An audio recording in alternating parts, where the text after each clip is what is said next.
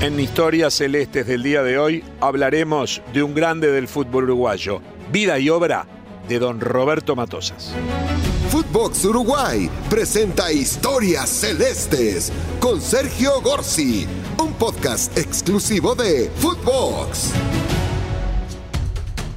Hoy en Historias Celestes vamos a hablar de Roberto Matosas. Roberto Matosas nació hace 82 años en la ciudad de Mercedes, departamento de Soriano. Llegó a las más grandes conquistas con Peñarol, campeón uruguayo reiteradas veces, campeón de América y del mundo. Fue uno de los mejores zagueros de la historia del fútbol uruguayo, también de los mejores laterales. En una encuesta sobre los mejores jugadores del Uruguay entre 1930 y 1980 con los lectores del diario El Día de aquella época, fue votado como el mejor zaguero y el mejor lateral izquierdo.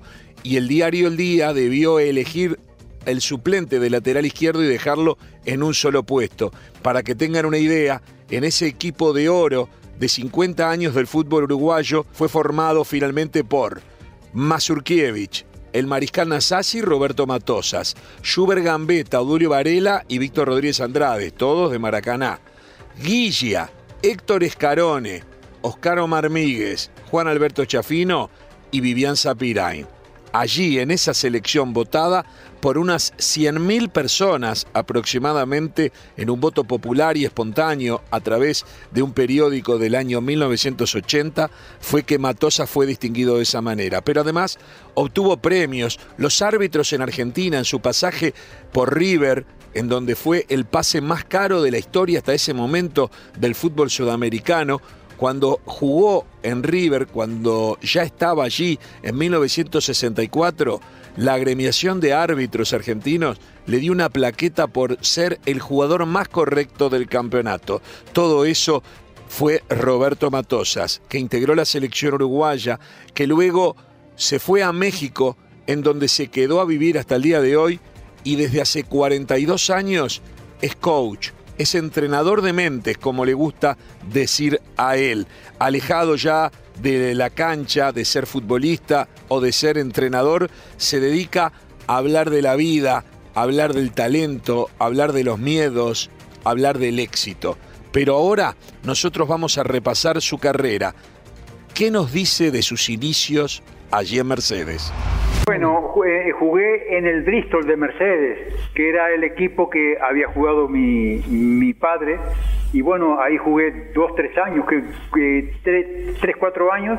Y en el año 59 este, vino una, una invitación de ir a probarme en Peñarol y ahí quedé desde el año 59. Eh, eh, eh, ¿De qué jugaba usted ahí en el Bristol?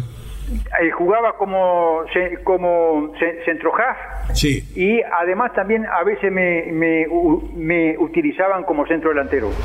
También nos habla de lo que significa para un niño jugar al fútbol y cuál es el rol del entrenador.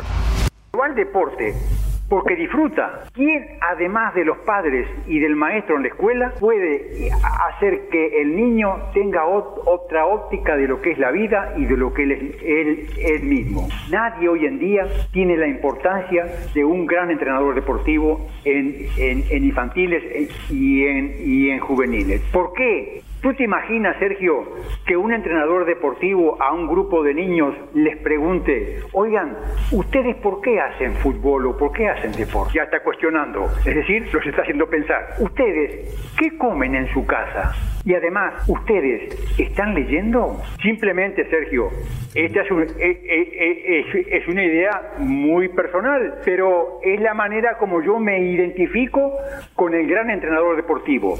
Alguien que va a cambiar hábitos y que va a generar un pensamiento que le va a durar para toda la vida. Le hablamos de Pedro Rocha, de aquel equipo que en el Mundial llegó a semifinales en 1970 y que perdió por lesión a Rocha en el primer partido. Y de Rocha pasamos a enterarnos que su ídolo era el argentino Alfredo Di Stefano. Escuchemos lo que nos dice. Rocha era, era el 50%. Sí, el 50% del equipo. O sea, ese equipo con Rocha a los 8 minutos del partido con Israel pierde el 50%. Así es. Y llega a semifinales. porque no solamente perdimos un hombre que podía hacer goles, era un hombre que, que sabía construir y era un hombre de 90 minutos, casi nada. Pero eh, ¿por qué yo recuerdo mal o a veces se lo acusaba como a todos los talentosos de ser pecho frío? Eso, eso es muy de Uruguay. Siempre encontramos un pero. Siempre. Por ejemplo, sí, Pelé fue muy bueno, pero en Uruguay nunca jugó bien. Es un disparate eso. Es un, siempre el pero negativo, porque la conjunción pero es negativa. Después del pero viene lo, lo negativo, no viene lo positivo. ¿Usted llegó a ver jugar a Di Stefano? Un crack yo cuando era cuando, yo tenía 15 años eh, escribía atrás de la puerta de mi casa que yo iba a ser mejor que Di Stefano. era como eh, era como ese, ese gran anhelo, digamos, ¿no? Eh, era era el jugador que yo quería. ¿Por qué? Porque en, en el año 55-56, Sergio, no había televisión pero íbamos a la matiné los días miércoles en los cines y pasaban noticieros del fútbol de España. Y ahí veíamos algunos goles Pusca, Gento, Di Stefano, y yo vi algunos, algunos goles que él hizo y dije, no, yo quiero ser como este. Ahora, de lo poco que vio de Di Stefano, de lo seguramente más que vio de Pelé, de lo mucho que vio de Maradona y lo que ve ahora de Messi, si usted tiene que, que decir, hacer una especie de ranking entre esos cuatro, ¿estoy bien rumbeado diciendo que esos cuatro fueron los más grandes? ¿Hay que poner alguno más? No sé, pero no voy a decir eh, todos sería una falta de, de, respeto poner a, alguien primero. Tenemos que respetar las cualidades de, cada uno y lo que cada uno le aportó al fútbol. Son épocas distintas. Fue campeón de América en 1960 y en 1961 campeón de América y el mundo. Recuerda la final contra Palmeiras en Pacaembu, en San Pablo, donde el Pepe Sacía rompió la red de un pelotazo para marcar el gol que dio la Copa Libertadores de América a su club. El partido ese contra Palmeira porque nos dieron flor de pesto y bueno, y alcanzamos a sacar el empate. Maidana atajó hasta el viento ese día. Muy, Maidana, William, eh, fue gol del Pepe Sacía, del gran Pepe Sacía. ¿Cómo jugaba el Pepe? El Pepe fue un fenómeno, pero fue, fue un fenómeno por, por, su, por su hombría, ¿no? Es decir, un hombre que no, nunca se, se achicaba y que siempre quería la pelota. cuando yo no se la daba, decía, guacho mierda, dame la pelota. pero también tuvo de las tristes, y le recordamos qué pasó cuando debió enfrentar a Peñarol en la histórica final de 1966. Peñarol River ganaba River 2 a 0 en Santiago en el tercer partido y Peñarol lo pasó a ganar 4 a 2 y mucho se habló, entre otras cosas, de la parada con el pecho de Amadeo Carrizo. Él y Luis Cubilla eran dos uruguayos que jugaron contra Peñarol. Acá está su recuerdo. Es una, es una herida que aún no cierra. ¿Qué pasó? Que Peñarol era mejor equipo, pero aunque muchos aunque muchos le echan la culpa a Cesarini. Los que deciden los partidos somos los jugadores. Pero porque el técnico que había hecho Renato Cesarini que era un técnico que usted apreciaba mucho no ah sí sí sí fue un maestro. Íbamos 2-0 y este sacó al lateral derecho para ser más ofensivos puso ahí a, ahí a Solari y Solari era el hombre que nos estaba dando el ritmo durante todo el partido. Eh, eh, eh, eso fue lo que todo, el mundo pensó de que se había perdido por esa situación. Claro, porque en, el, fútbol es muy cruel. Si sacas un delante... No, no, ganó Peñarol porque Amadeo Carrillo paró la, la pelota con el pecho. Eso le iba a preguntar. Ganó porque eran mejores jugadores. Pero la parada con el pecho, ¿fue una sobrada o fue un recurso técnico? Fue un recurso técnico, como lo puede ser cualquiera. Se perdió, bueno, pero si se hubiera ganado, hubieran dicho que gracias a eso, a Amadeo, pa, pa, pa, pa, Uno de los momentos más emocionantes que seguramente vivió fue cuando Uruguay clasificó a la semifinal de la Copa del Mundo en 1970 y aquella jugada increíble donde Cubilla fue a buscar una pelota que se iba algunos dicen que se fue. Miren lo que dice él. ¿Está en el partido contra la Unión Soviética, la de Cubilla, se había ido? para, usted, ¿qué dice su olfato cuando la ve por la tele? No sé, pero quedamos cuarto. Fíjate, Sergio, que atrás nuestro, en aquella época, menos mal que no fuimos a la final y quedamos segundo, porque quedar segundo para Uruguay eh, eh, es el peor castigo. Ah, qué buena, qué buena, qué quedamos, quedamos, quedamos cuarto y había equipos que eran mejor que nosotros. Los ingleses, los rumanos, qué bien jugaban eso y quedamos nosotros cuarto.